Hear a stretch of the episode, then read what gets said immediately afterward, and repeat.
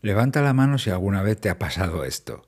Termina el día de trabajo y no ha sido todo lo productivo que esperabas. Te han quedado muchas cosas sin hacer o unas cuantas, pero mañana, mañana será diferente, seguro. Mañana será tu día. Te pones a hacer la lista de tareas y te sale una lista con 20, 30 o quizá más cosas. Y al día siguiente, cuando la ves a primera hora, la tienes ahí delante de ti, esa lista más bien parece una condena. Gracias por estar ahí al otro lado. Soy Berto Pena y te doy la bienvenida al podcast de Think Wasabi, donde aprendemos sobre hábitos, productividad y trabajo inteligente.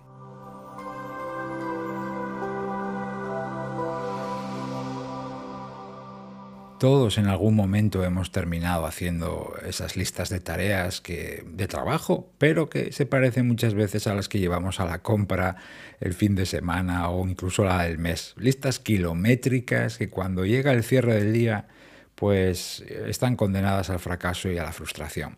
Pero es que además esas listas interminables de tareas son una trampa en la que se puede caer de manera frecuente, incluso una y otra vez. Y me gustaría contarte el por qué y el por qué te interesa que tus listas sean más cortas, más realistas, más asequibles.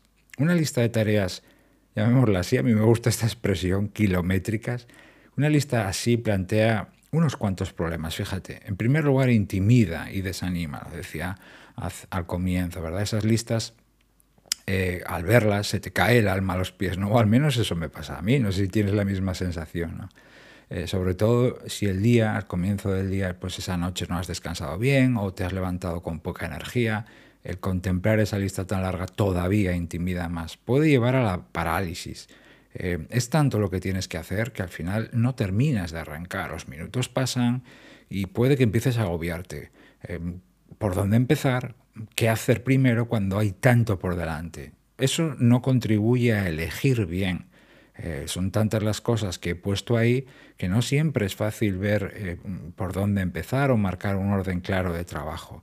Y eso puede llevarte a arrancar con lo primero que veas y a arrinconar sin querer las tareas clave de ese día, las tareas de más impacto. Una lista así no ayuda a centrarte, no te enfoca, fomenta la dispersión, dado que al final tantas cosas hay por delante que todas reclaman mi tiempo y atención que mi eh, mente baila o va en varias direcciones.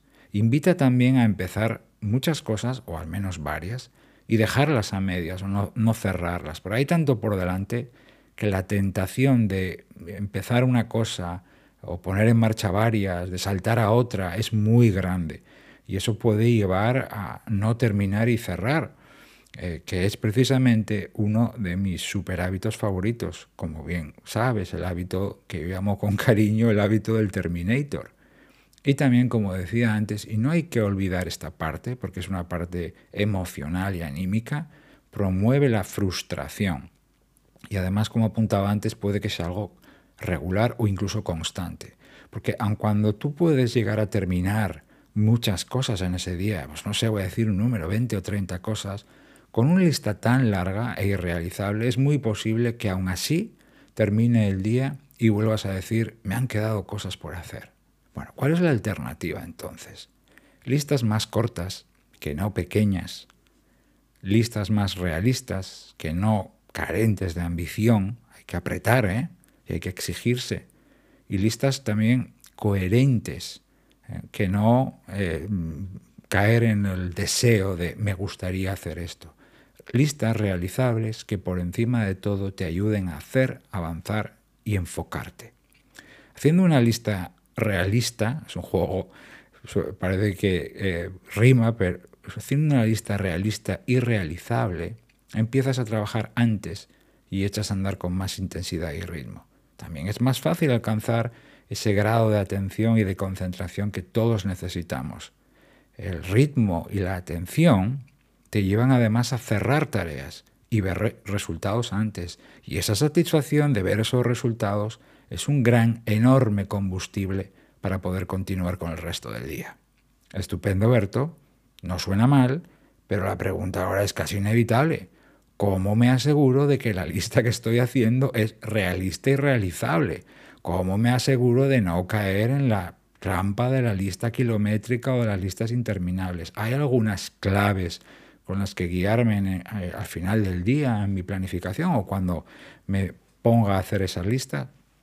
Hay cuatro en concreto, cuatro claves que me gustaría compartir contigo ahora. Y la primera es absolutamente esencial. Yo suelo marcar orden a la, cuando te doy estas claves, estas pistas. El orden suele ser intencionado y cuando no es así te lo digo. Eh, y, el poner, esta es la primera, es intencionado, deliberado y porque tiene todo el sentido del mundo. Y es algo que mucha gente sigue pasando por alto. Y me llama mucho la atención que se siga, aun sabiéndolo, que se siga descuidando.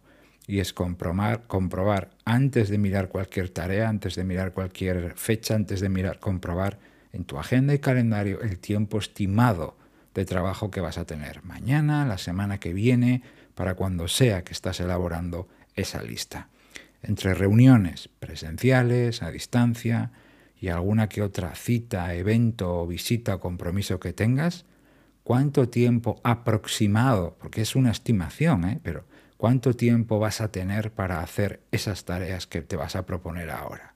Tiempo real y efectivo. Y no olvides, quiero recalcaros, lo he dicho ya creo que dos veces, que va, va a ser una estimación.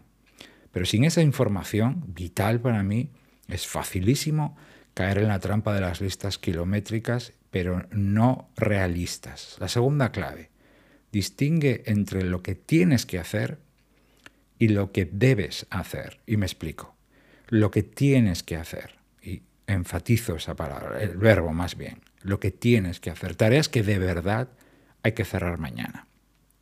Mañana o el periodo que corresponda, Bien porque tienen una fecha de entrega o de finalización para mañana, bien porque otra persona las está esperando, te has comprometido, te lo ha requerido y si no, no puedes seguir o continuar con el trabajo, o bien porque era una tarea para hoy eh, y, la has reprogramado para mañana o la quieres reprogramar para mañana para que no acumule más retrasos. Y lo que debes hacer son tareas que sin tener a lo mejor una fecha de mañana, necesitas asegurar porque son el core, el core de tu trabajo. Recuerda, la importancia monumental del core, episodio 97 del podcast. Te pongo deberes por si quieres repasar. Son las actividades o acciones esenciales que más te van a dar, en lo que de verdad te tienes que concentrar. Em, separar esto te va a ayudar a componer una lista más pegada a la realidad. Tercera clave, divide tu trabajo en subtareas, en tareas más pequeñas, asequibles, realizables. Lo mío con las subtareas va camino de ser o de convertirse en un romance para toda la vida. Y es que las utilizo constantemente para muchas situaciones y propósitos diferentes. Bueno, no soy el único naturalmente que lo hace y es muy posible que tú también estés ahí. Y es que lo pequeño está más delimitado, es más controlable, es más, más fácilmente medible. Y todo eso ayuda a controlar el tamaño de tus listas, especialmente de dos maneras. Al estructurar tu trabajo en piezas más pequeñas, eso te permite repartir mejor a lo largo de varios días. Y eso hace que pues, distribuyas más equitativamente las tareas, que no digas, mañana me meto con esto y lo termino. Y no, no, a ver, a ver, es que esto es bastante, déjame repartirlo entre mañana pasado y pasado. Y eso hace que te acerques al equilibrio entre tiempo y energía que tengo y lo que me gustaría hacer. Y en segundo lugar, con estas subtareas, tienes también más control del progreso, de las tareas en general, de tu trabajo, lo que llevas hecho, lo que falta, y es más fácil decir, vale, mañana me voy a centrar en esto y lo termino. No es tanto, lo puedo encajar en mi agenda y si lo termino, me quedarán solo estas dos tareas intermedias para completar la tarea entera. Ese control del progreso te ayuda muchísimo, ¿no? Y también te da tranquilidad, decir, no hace falta sobrecargar un día con una lista interminable, lo hago eh, a lo largo de esta semana o de dos semanas aquello que me lleve. Y la cuarta clave, tanto si preparas una lista corta y realizable, una lista realista, como si, especial, si terminas con una lista larga, pero especialmente en este caso, te animo a esto. Separa, clasifica y marca un orden o criterio de elección para mañana. Que todo lo que esté en esa lista no esté en un mismo saco, esas tareas que has preparado para mañana sean 5, 10, 15 o 20 las que tú decidas finalmente que no tengan el mismo tratamiento. Eh, si lo haces en papel, está anotado de tu puño y letra y estará con bolígrafo, con tinta, con lápiz, con lo que sea. Si lo haces en una aplicación, figurarán como entradas en una lista y todo tiene el mismo color. Distínguelo, sepáralo. Por ejemplo, ¿por dónde vas a empezar y qué vas a hacer primero? ¿Qué tareas puedes hacer en los huecos que te quedan mañana o que tienes o que esperas tener entre reuniones? ¿Hay algún bloque de tiempo mañana más extenso, quizá de una hora o incluso más? ¿Qué tareas de estas son las mejores para ese hueco? ¿Hay alguna tarea en particular de mayor exigencia? ¿Cuáles te piden más y cuáles te piden menos tiempo, energía y atención? Puedes anotarlo, puedes clasificarlo, puedes poner una pequeña anotación, un símbolo, una etiqueta, si utilizas una aplicación, esto te... Pero el separar de alguna manera estas em, tareas que has decidido para mañana te va a ayudar luego a elegir mejor. Esto no evita esta cuarta clave el que hayas terminado con una lista inagotable, pero te va a ayudar a ti, tanto si es corta como si es enorme, a ordenar y a clasificar mejor todo lo que tienes que hacer. Como ves, no es una fórmula exacta, sino más bien pautas para guiarte. Yo, al menos yo, no tengo esa fórmula. No conozco una fórmula bien delimitada y aplicable a todo el mundo. Si la conoces tú, me encantaría escucharla. Porque al final, cada persona, trabajo, equipo, proyectos, etcétera, son diferentes. Incluso puede variar de un día a otro.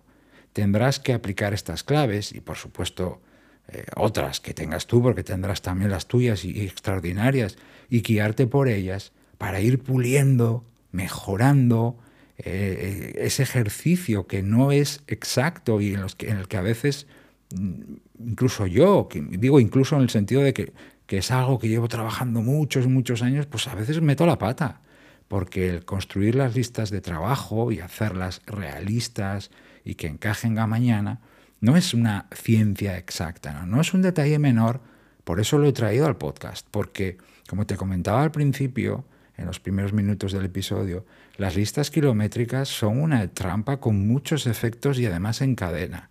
A por ello porque merece la pena.